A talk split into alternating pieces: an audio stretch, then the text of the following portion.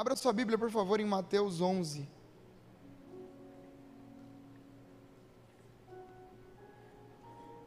Mateus capítulo 11, versículo 28.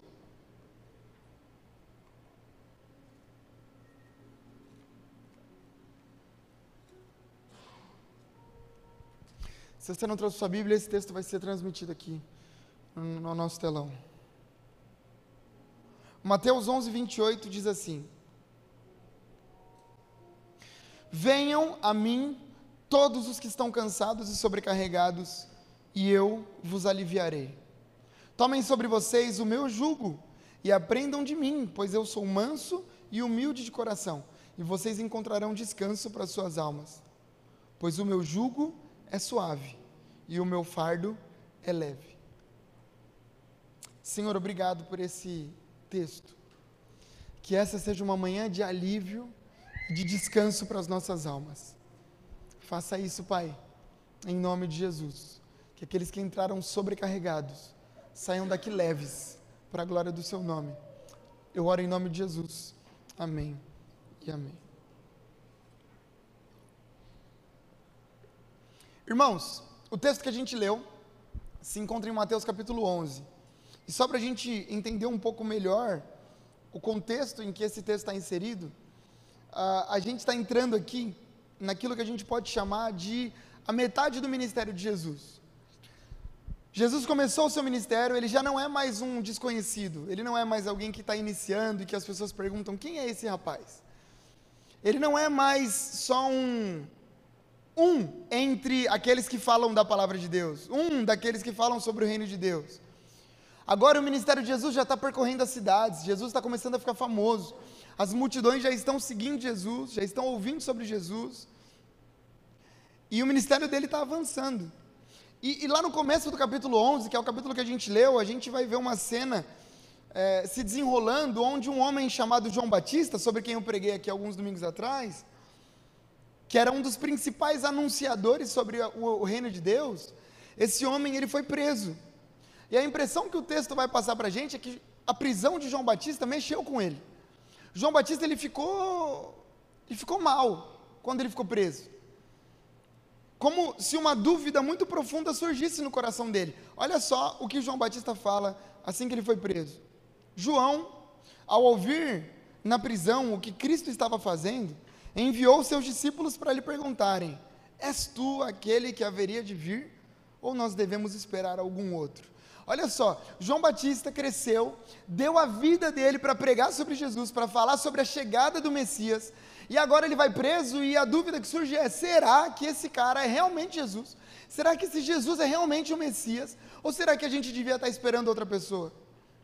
Em outras palavras, é como se ele estivesse dizendo assim: Jesus, você é mesmo tudo aquilo que os profetas disseram?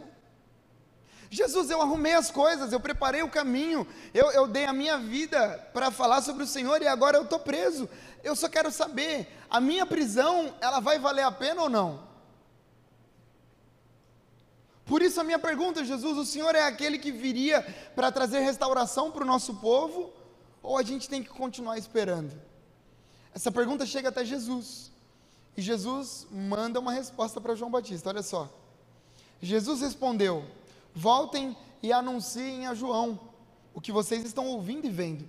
Os cegos vêm, os mancos andam, os leprosos são purificados, os surdos ouvem, os mortos são ressuscitados, e as boas novas são pregadas aos pobres.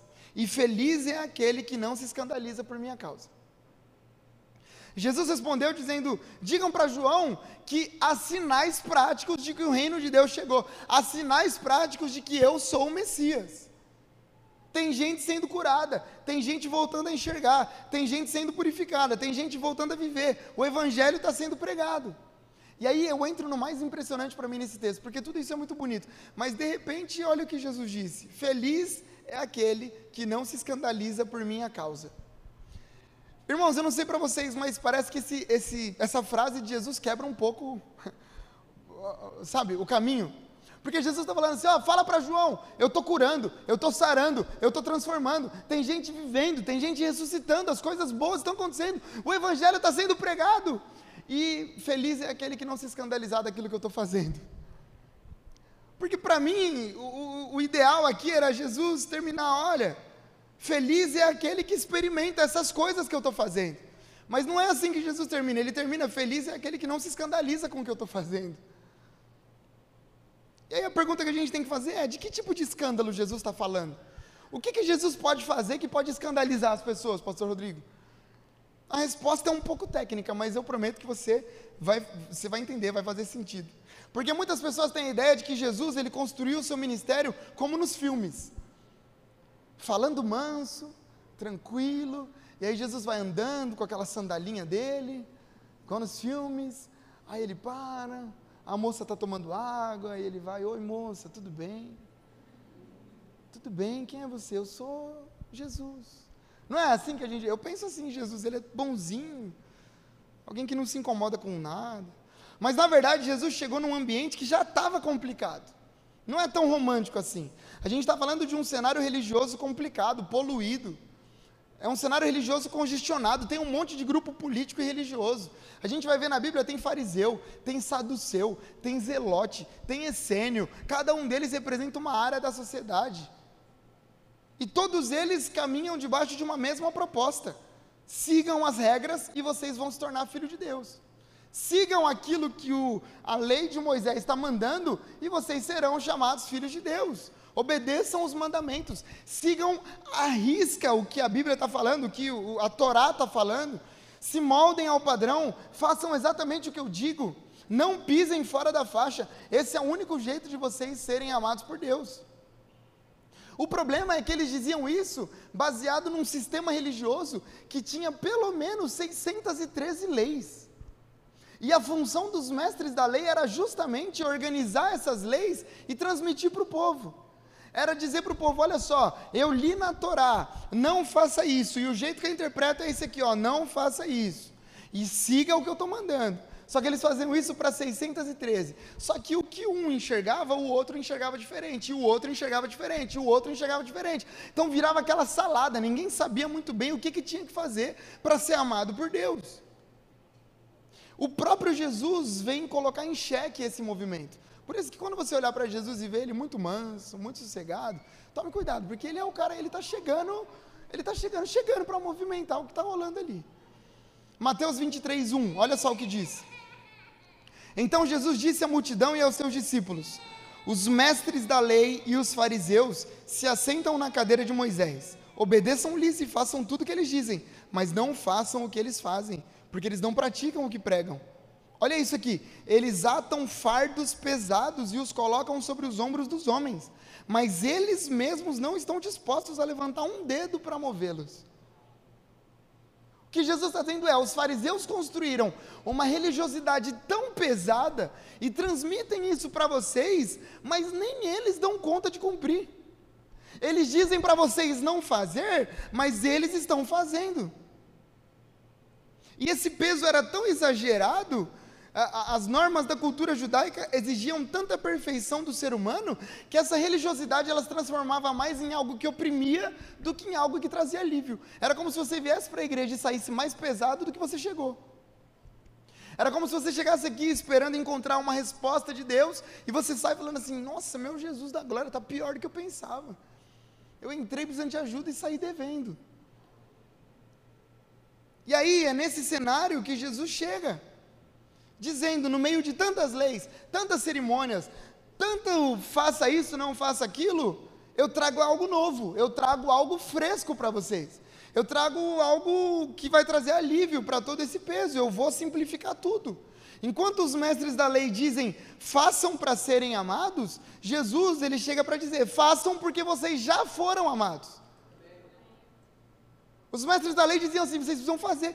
Sabe, irmãos, a religiosidade ela vem dizer para a gente o seguinte: eu preciso, eu preciso melhorar para me aproximar de Deus. Então eu preciso corrigir um monte de coisa na minha vida primeiro, depois eu vou para Deus. Eu pensava assim, eu dizia, meu, eu preciso corrigir, eu preciso corrigir, eu preciso corrigir, senão eu não vou nem orar. Eu não vou nem, como que eu vou orar se eu tenho tanta coisa para arrumar aqui? Como que Deus vai me ouvir? Aí eu ficava nessa, não, não, não, preciso corrigir, preciso corrigir, preciso corrigir.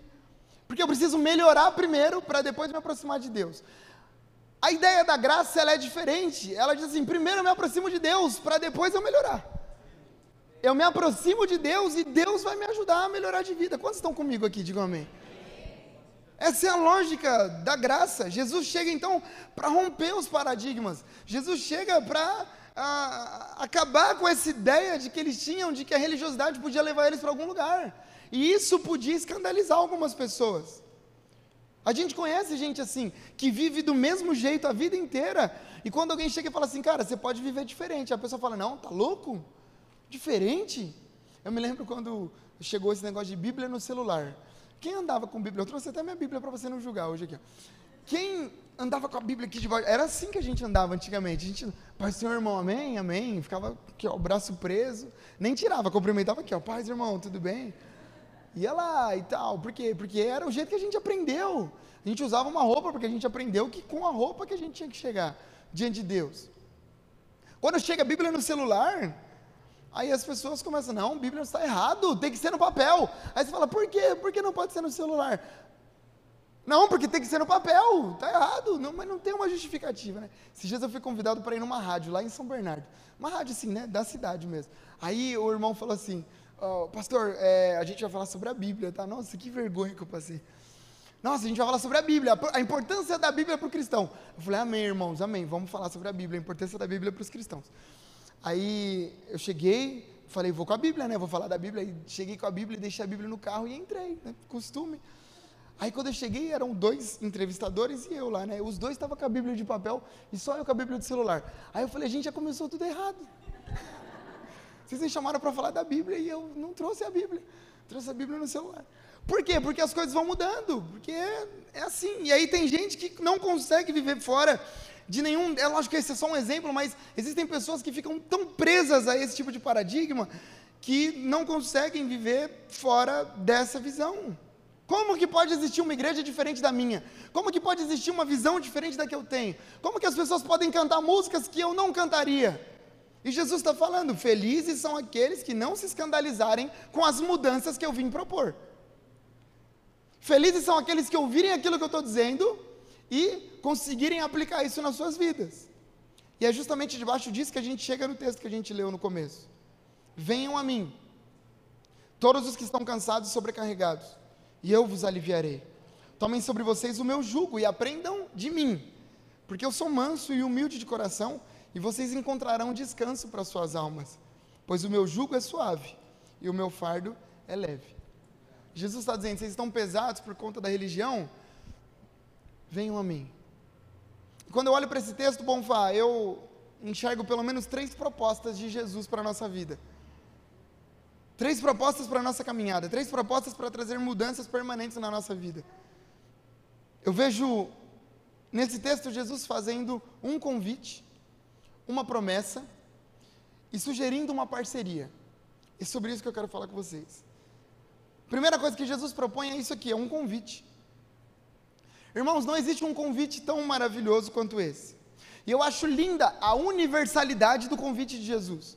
Porque Jesus não diz assim: venham a mim alguns, venham a mim os que são melhores, venham a mim aqueles que estão bem, venham a mim uma parte de vocês, aqueles que se sentirem prontos. Não, o convite é: venham a mim todos. E aqui, só a título de curiosidade, essa fala de Jesus, ela está acontecendo numa das cidades, numa das piores cidades que Jesus já passou. É nessa cidade que ele foi muito rejeitado. O capítulo 11, ele vem dizer que nessa cidade onde Jesus está, João Batista foi chamado de endemoniado. João Batista está pregando e as pessoas estão falando: esse cara está cheio de demônio. É demônio, é demônio, é demônio. Aí quando Jesus chega é, porque ele sentava para comer com pecadores, com cobradores de impostos, as pessoas estão falando: ah, esse cara é um bebum, é um beberrão, é um glutão que come excessivamente. Esse cara não tem nada para oferecer para a gente. E aí, nessa cidade onde houve maior rejeição, é que Jesus está dizendo: ei, vocês podem vir a mim. Nessa manhã, Deus veio lembrar a gente que não existem barreiras suficientemente poderosas para nos impedir de nos aproximarmos dele. Não existem barreiras que vão nos impedir de termos uma relação com Ele. Talvez você tenha vivido até hoje uma vida de rejeição a Jesus. Talvez você zombou das pessoas que andam com Jesus. Talvez você caluniou pessoas que andam com Jesus, menosprezou a fé dos seus irmãos. Mas nessa manhã Deus te trouxe aqui para dizer: o amor de Deus pode superar todas essas coisas. Jesus é aquele que podia dizer: ei, afastem-se de mim. Vocês não querem saber do que eu tenho para oferecer? Então fiquem bem longe de mim, porque eu vim para quem quer ouvir. Mas aquele que podia dizer afastem-se de mim, é o mesmo que está dizendo: venham a mim todos vocês que quiserem.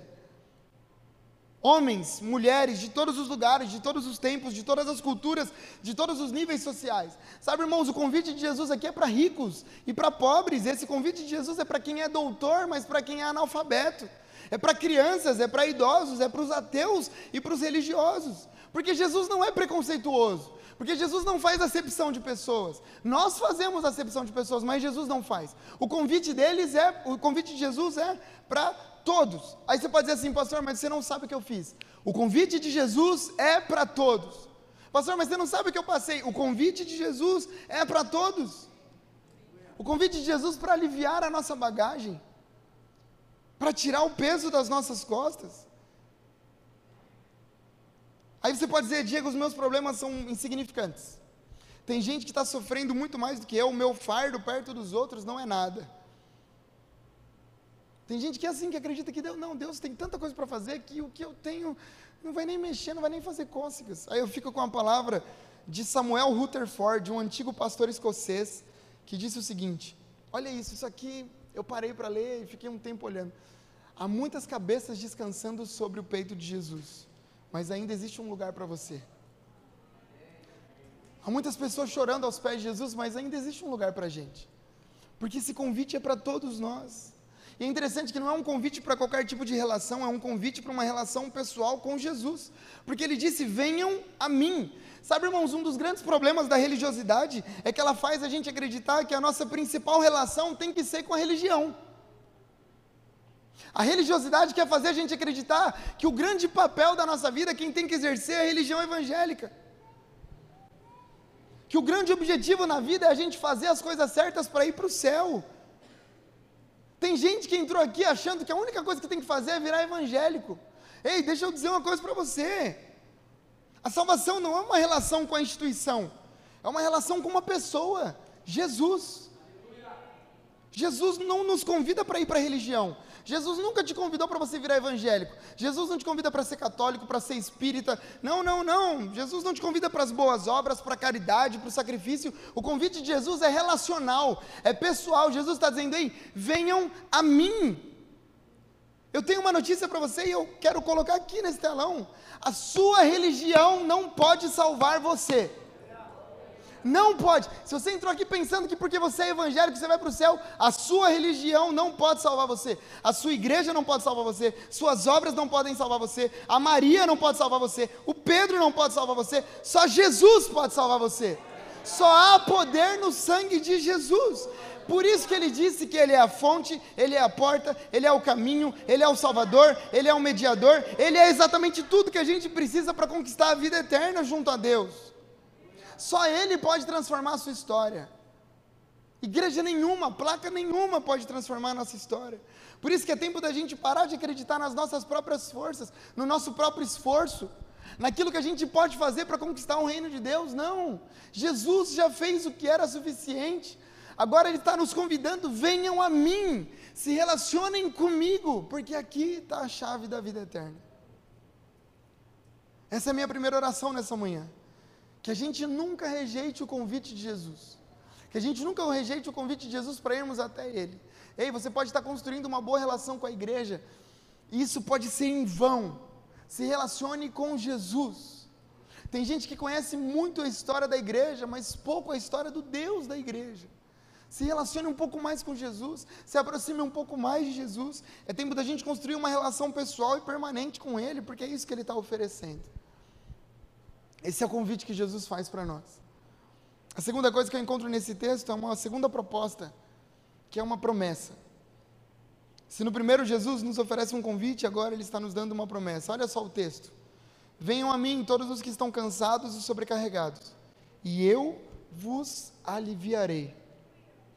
Tomem sobre vocês o meu jugo e aprendam de mim, porque eu sou manso e humilde de coração, e vocês encontrarão descanso para suas almas. Existe uma palavra muito usada hoje em dia na sociologia chamada hedonismo, que nada mais é do que a busca pelo prazer acima de qualquer outra coisa. Sabe, irmãos, é inegável que a gente vive uma geração que quer prazer, que quer as coisas do jeito mais fácil, que quer satisfação pessoal. Não é à toa que existem muitos pregadores que estão indo por esse caminho de satisfação pessoal. Olha, você é a florzinha do coração de Jesus. Sem você, ai, Jesus vai sofrer. Meu Deus, você é tão bom, como pode, né? Você, olha só, olha sua carinha, olha no espelho lá. Olha para a pessoa que está do seu lado, olha como ela é boa. Meu Deus. Olha, que anjo. Nem parece que fica bravo quando está com fome. Nem parece que acorda de mau humor. Quem diria? E aí esses pregadores estão indo nesse caminho perigoso, pregando o evangelho que vai amaciando o nosso ego. Vai, eu vi um pastor dizendo assim que esse, esse evangelho ele, ele anestesia as pessoas enquanto elas estão indo para o inferno. Assim, sabe? Elas vão, ah, mas Jesus é bom, né? Não, eu posso, posso viver do jeito que eu quiser. Deus é misericordioso, Ele é, ele é graça. Vai nessa, irmão, vai nessa. Aí vai, vai para o lugar errado por justa causa. Eu já falei, né?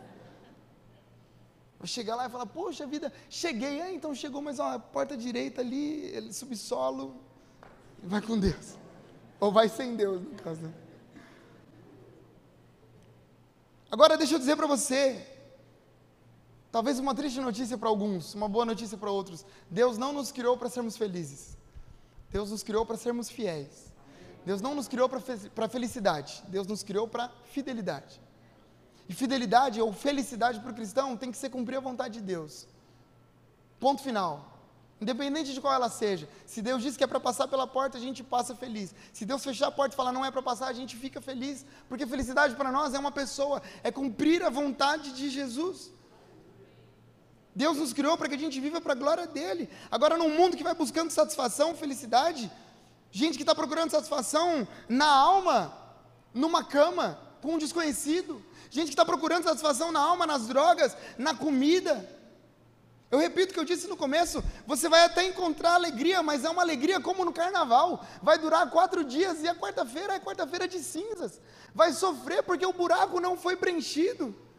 A promessa de Jesus aqui é para uma satisfação completa, um descanso que uma noite de sono não pode oferecer. Sabe, irmãos, eu já estive cansado em dias, hoje eu estou com sono, se eu dormir passou, mas eu já tive cansaço em dias que uma noite de sono não tirou. Talvez você entrou aqui hoje, o seu cansaço, uma noite de sono não vai tirar. E que bom que você está aqui, porque a promessa de Jesus é essa. Se você aceitar o meu convite, se você se aproximar de mim, se a gente começar a caminhar um pouco mais de perto, se você confiar no meu jeito de compreender o mundo, nessa relação, você vai encontrar descanso para a sua alma.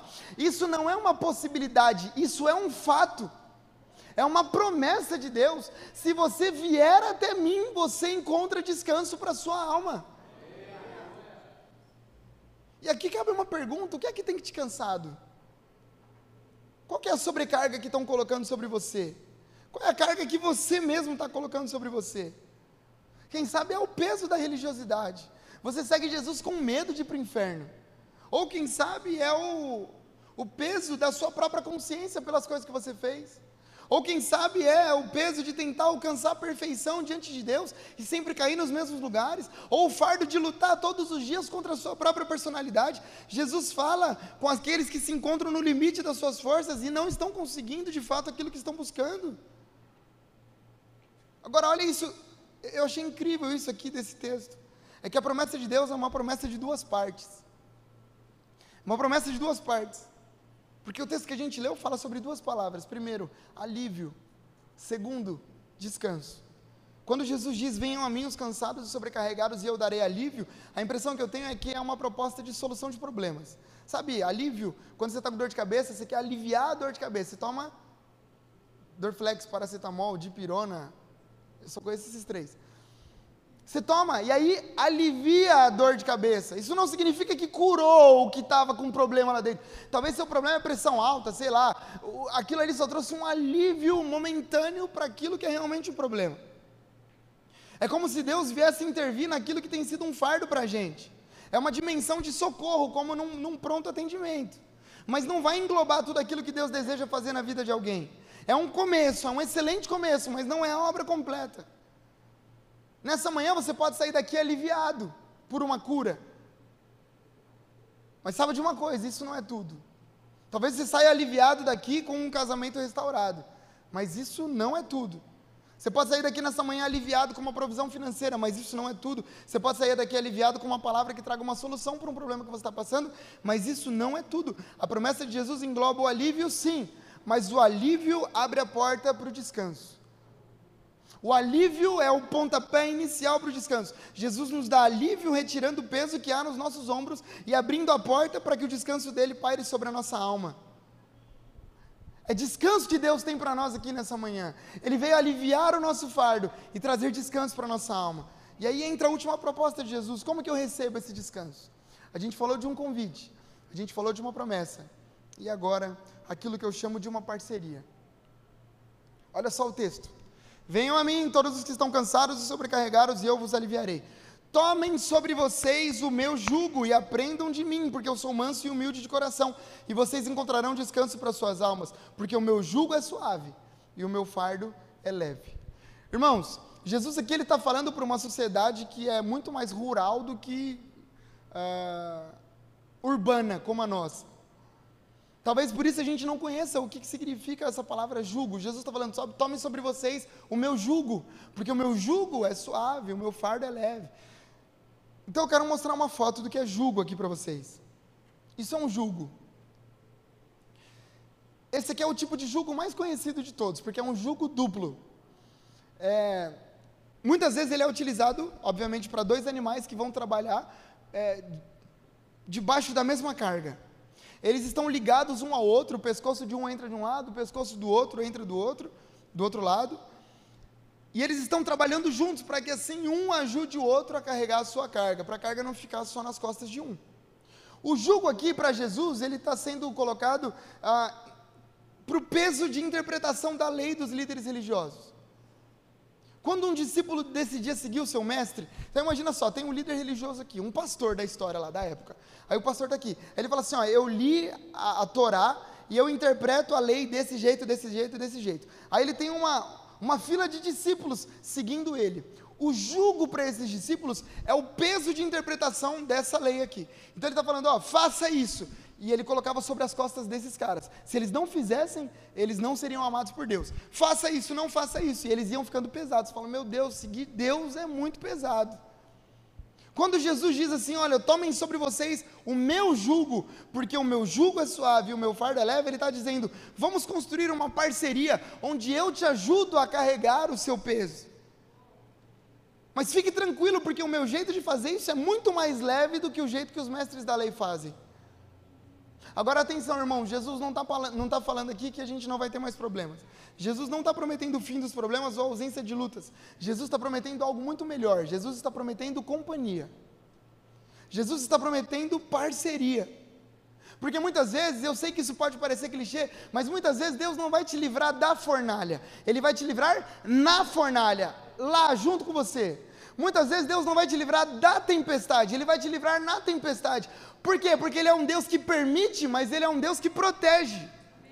Ele é um Deus que deixa acontecer, mas Ele está lá junto com você. Por isso Ele está dizendo: tomem sobre vocês o meu jugo. Vamos andar junto, vamos andar em parceria. Eu prometo companhia para vocês. O jugo vem servir para esse alívio de trabalho, porque normalmente o animal mais forte vai segurar a maior parte da carga. O que Deus está dizendo é isso. Deixa que eu seguro a maior parte da carga, para que você consiga caminhar aliviado. Essa é a proposta de Jesus. E não só isso, o jugo aqui também tem a ver com direcionamento seguro. Imagina quantos, quantos caminhos errados um animal conseguiria tomar pulando de um lado para o outro, por conta de todo o peso que está nas suas costas, ao invés de seguir o caminho, ele podia ir para o lado, mas se tem o jugo e tem alguém que sabe o caminho, esse animal é obrigado a seguir o caminho do mais forte. Significa que tomar sobre nós o jugo de Jesus é a gente se colocar do lado dele com confiança para dizer: Jesus, muito obrigado por aliviar a minha carga. Agora nós iremos para onde o Senhor quiser que a gente vá. Tem gente sofrendo porque está tentando tomar suas próprias decisões, está tentando olhar pela sua própria ótica, enquanto Jesus está dizendo: Ei, tome sobre vocês o meu jugo. Eu sei qual é o caminho melhor, eu sei qual é o caminho onde você sofre menos. Só me siga, só me deixe levar você para o lugar onde eu tenho para você. Quando tudo isso acontece, significa que o nosso caminho deixa de ser um amontoado de regra que, que vai oprimindo a gente. A gente sai daquele lugar onde a gente segue Jesus por medo do inferno, e a gente entra no lugar que a gente segue Jesus porque a gente sabe que Deus, o Deus a quem a gente serve, tem trazido alívio e descanso para o nosso coração. Eu sei que existem pessoas que estão cansadas e sobrecarregadas porque estão ouvindo as vozes erradas. A Bíblia diz o seguinte, irmãos, eu não me lembro onde está esse texto, mas diz o seguinte: enganoso, acho que é Jeremias, enganoso é o coração mais do que todas as coisas. Enganoso é o coração, mas sabe por que, que a gente sofre às vezes? Porque a gente segue o nosso coração. Ah, não, eu vou seguir o meu coração, vai para o buraco. Porque o coração é enganoso, Deus já deixou ali explícito para nós. É tempo da gente parar de seguir o nosso coração e a gente começar a seguir o Deus que fez o nosso coração. É tempo da gente colocar o nosso pescocinho num jugo ali, e a gente vai olhar para o lado e está Jesus, e a gente pode descansar, sabendo que a gente vai ter um fardo muito mais leve. Tem gente cansado porque está preso às leis e se esquecendo de desfrutar da companhia de Jesus. Sabe, irmão, Jesus não veio para nos oprimir, ele veio para nos libertar. A religião veio para oprimir, Jesus veio para libertar. A religião te condena, Jesus te perdoa. A religião te esmaga, Jesus te alivia. Se você entrou aqui caído, Jesus tem poder para te levantar nessa manhã. O fardo de Jesus é leve porque não se trata de simplesmente obedecer aos mandamentos. O fardo de Jesus se trata de lealdade a uma pessoa que sabe muito melhor sobre a nossa vida do que a gente mesmo. Porque a nossa carga com Jesus ela deixa de ser 613 leis, como era dos mestres da lei. Houve um dia em que um mestre da lei perguntou: Jesus, se você é mestre mesmo, então diz para a gente, a gente segue 613 leis. Qual delas é a mais importante? Interessante, porque quando a gente olha para esse texto, a impressão que dá é que os caras estão falando dos 10 mandamentos, Dinho. Não, dos 10 mandamentos, qual é o mais importante? Não, eles estão falando dos 613 mandamentos de Moisés, qual que é o mais importante? A resposta de Jesus é simples: ame a Deus e ame as pessoas. Sabe, irmão, se a gente seguisse Jesus, a gente teria muito menos dor de cabeça. A gente perderia muito menos tempo tentando entender o que a gente pode, o que a gente não pode. Tem gente cansado porque está tentando saber até onde vai. Não, até onde que eu posso ir? Onde que é o penhasco aqui? Aí aqui, não, então eu posso ir é, até aqui, pastor? Eu posso ir até aqui. Olha, pastor, eu posso dormir com meu namorado, mas sem fazer nada. Mas você quer dormir? É, porque eu quero ficar aqui, ó. Aqui. Mas você está na beira do precipício. É, mas, mas pode, né, pastor? Pode. Até aqui pode. Pode. Aí a gente fica nessa, não, mas pode ou não pode? Pode ou não pode? E Jesus está falando, cara, se você amar Deus sobre todas as coisas, você resolve tudo. Disso depende toda a lei e todos os profetas. Ame a Deus acima de todas as coisas e você não vai fazer coisa errada. Ame o seu próximo como a você mesmo e a vida vai ser muito mais leve. Só que a gente está gastando tempo, está gastando tempo. Aí eu dou o dízimo do décimo terceiro ou não dou o dízimo? Ame a Deus, se você ama Deus, você dá tudo que você tem, porque Deus é tudo que a gente tem. A minha oração nesse dia é para que primeiro a gente reconheça que existe um convite de Deus colocado à mesa para cada um de nós. Um convite que não vai trazer um alívio parcial, mas um alívio completo para a nossa vida. Independente do seu passado, independente do que você fez ou deixou de fazer, o convite aqui é universal, esse convite inclui a todos. A porta da graça está aberta e disponível para uma mudança de vida que te alcance nesse dia. A porta da graça está aberta para cada um de nós. Agora, uma verdade: esse convite é pessoal, é intransferível. Não dá para você dizer assim, ah, Jesus disse: Vinde a mim todos e eu vou junto aqui. Não, não, não, não, não, não, não. Esse convite é impessoal intransferível. Ninguém pode fazer isso por você. É só você. Ele bate na porta do seu coração, oferece a mudança, mas cabe a gente aceitar. Eu oro para que a gente aceite esse convite. Eu também oro para que a gente reconheça que esse convite carrega uma promessa. Se formos até Jesus, encontraremos alívio e descanso para nossa alma. Você que entrou cansado, sobrecarregado, há alívio disponível para você. Eu não sei quais são os pesos que você carrega, mas há uma promessa, é debaixo dessa promessa que eu estou pregando aqui nessa manhã, há alívio disponível para você. Uma promessa de paz, uma promessa de alívio, e não uma paz que passa, é uma paz que é eterna. Se você está seguindo Jesus e está se sentindo pesado em ter que obedecê-lo, eu sinto te dizer, mas talvez você está seguindo mais a religião do que Jesus. Se você está seguindo Jesus e está sendo pesado demais, talvez é porque você está tão preso à religiosidade que você não está tendo tempo de desfrutar da companhia de Jesus. Você está tão preso no fazer, não fazer, fazer e não fazer, e quando você faz, você fica triste, e quando você não faz, você fica feliz, e fica nessa neura, esse problema. Sabe, irmãos, eu não estou dizendo aqui que a gente pode sair daqui, ah, eu vou pecar porque Jesus me chamou. Não, não, não, não, não. É justamente porque Jesus nos chamou que a gente para de pecar. Lembra do que eu disse sobre a religiosidade? Não é que a gente melhora para ir até Jesus, a gente vai até Jesus e ele melhora a gente. Porque a gente se coloca nesse caminho, a gente vai até Ele e a gente encontra descanso, a gente encontra alívio. Eu digo isso para os nossos voluntários aqui toda hora. Servir Jesus tem que ser leve, se está pesado, tem alguma coisa errada.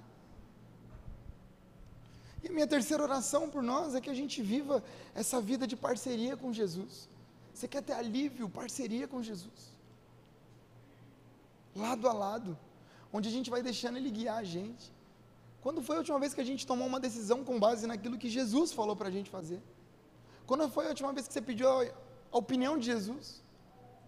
Eu me lembro de um livro que eu li, eu não, não indico ele por completo, não, tem umas coisas erradas lá. Mas o começo é bom, as primeiras páginas são boas. É um livro chamado Bom Dia Espírito Santo. E nada contra quem gosta, tá bom? Aqui eu não gostei. Mas fica à vontade. Às vezes tem gente que gosta. E aí, a primeira página eu acho maravilhosa, porque o pastor que escreve esse livro, ele diz o seguinte: todos os dias quando eu acordo, eu olho para o lado e eu digo assim: Espírito Santo, bom dia. O que, que a gente vai fazer juntos hoje? Bom dia, Espírito Santo, o que, que a gente vai construir juntos hoje? Bom dia, Espírito Santo. Que horas que a gente pega o ônibus? O que, que a gente faz no trabalho com aquele ser angelical? Bom dia, Espírito Santo. O que, que a gente vai fazer no nosso ministério? Bom dia, bom dia, bom dia. Eu acho que está faltando isso para a gente, sabe? Lembrar que Jesus está o tempo todo do nosso lado. Lembrar que a nossa vida é uma vida de parceria com Ele. Lembrar que a gente tem a companhia dele para segurar os nossos berros, para ajudar a gente a construir o nosso futuro, a construir a nossa família, essa semana eu me peguei pensando, eu estou viajando, irmãos. Essa semana, essas últimas semanas, desde que eu descobri que eu vou ser pai, eu fico, às vezes dá um negócio assim, aí eu vejo um vídeo, aí eu choro. Eu falo assim, meu Deus, um dia meu filho vai embora de casa. Você acredita nisso, Bill? Você acredita? Eu juro para vocês que é verdade. Eu estava vendo um vídeo, aí, aí um vídeo super bonito. Olha, se você está triste porque seu filho sujou a parede, porque ele, é, enfim, quebrou brinquedo, quebrou as coisas, olha, um dia você vai ter a surpresa de que vai passar muito rápido e ele vai embora. Eu comecei a chorar, falei, meu Deus, mas nem chegou e já vai. Ai, meu Deus. E aí, eu fiquei pensando assim, falei, caramba, meu, eu vou ter um filho, a gente vai ter um filho. E o mundo está tão difícil, está tão cruel, cada hora uma novidade, cada hora uma novidade, toda hora só coisa ruim, não tem nada de bom que acontece. Senhor, ajuda a gente, ajuda nessa construção. E eu sei que quem é pai aqui deve já passar por isso muito mais. Mas aí eu me lembrei, eu tenho companhia na criação do meu filho. Tem Jesus. Tá tudo certo. Eu tenho parceria, tem alguém, tem alguém que vai cuidar. Quando eu não estiver por perto, ele vai estar tá cuidando. Quando alguém falar uma besteira no ouvido, Jesus está lá. E eu vou falar, filho, em nome de Jesus, hein? Jesus está lá com você. É que a gente está esquecendo, a gente acha que Jesus está aqui. Aí a gente sai daqui e Jesus não está mais, Jesus está. Os olhos do Senhor estão em todos os lugares, contemplando os bons e os maus. Jesus está quando a gente acerta, mas Jesus está quando a gente erra também. Jesus está quando estão vendo a gente, mas Jesus está quando ninguém está vendo a gente. Eu acho que está faltando para a gente cons conseguir compreender que a nossa vida com Jesus é essa parceria. Eu oro para que Ele nos guie, eu oro para que Ele nos ajude a carregar o nosso peso, que Ele transforme os nossos dias e que a nossa vida se submeta mais à graça do que às leis. mais a graça que perdoa e nos dá uma segunda chance do que as leis que nos condenam. Meu convite hoje para nós é que a gente deixe um pouco de lado a religiosidade e comece a construir uma vida de amizade com Jesus. É isso que vai trazer alívio para o nosso coração. Um convite, uma promessa e uma parceria.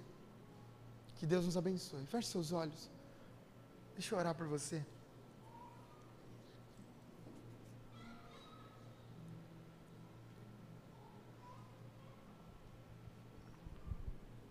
Senhor Jesus,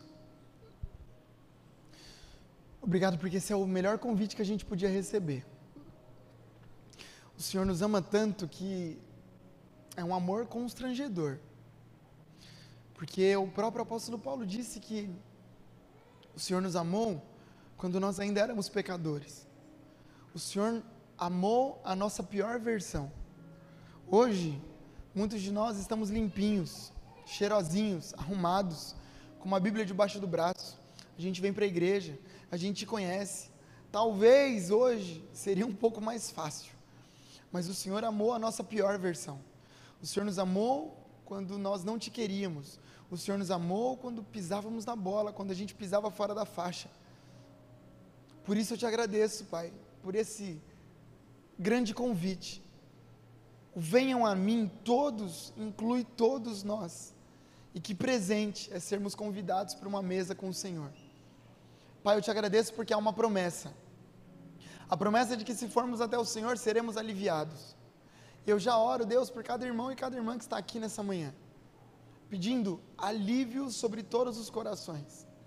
Há pessoas aqui preocupadas, ansiosas, deprimidas.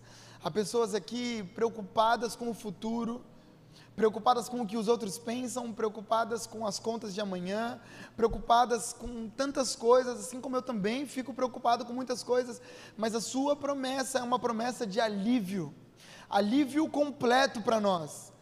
E é debaixo dessa promessa que nós te pedimos, faça isso no nosso meio nessa manhã, Deus.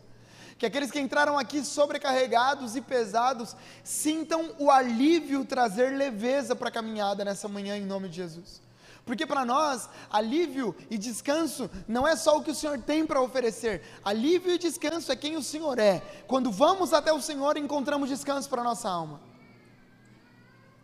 E por último, eu te agradeço, Deus, porque o Senhor é um Deus que caminha do nosso lado a companhia na fornalha, a companhia nas prisões, a companhia na vergonha, a companhia nas tempestades, a companhia, o Senhor está ali. Às vezes o Senhor está dormindo no barco, mas é melhor o Senhor dormindo no barco do que a gente acordado diante das tempestades. Como é bom ter o Senhor por perto, que a Sua presença acalme e, e, e complete o nosso coração. Essa é a nossa oração, Jesus, nessa manhã. Nós oramos em teu nome. Amém e amém.